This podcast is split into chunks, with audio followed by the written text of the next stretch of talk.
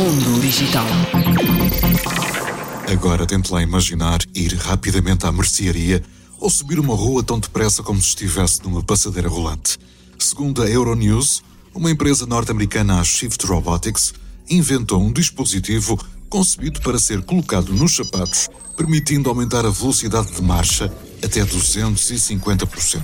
Neste caso, pode andar até 11 km por hora, quase três vezes mais depressa do que normalmente andaria. Chamam-se Moonwalkers e, numa primeira instância, parecem-se com os patins e, graças a algoritmos de aprendizagem automática, só se movem quando o fazemos. Atualmente, os Moonwalkers só estão disponíveis nos Estados Unidos e custam a módica quantia de 1.399 dólares. Mundo Digital.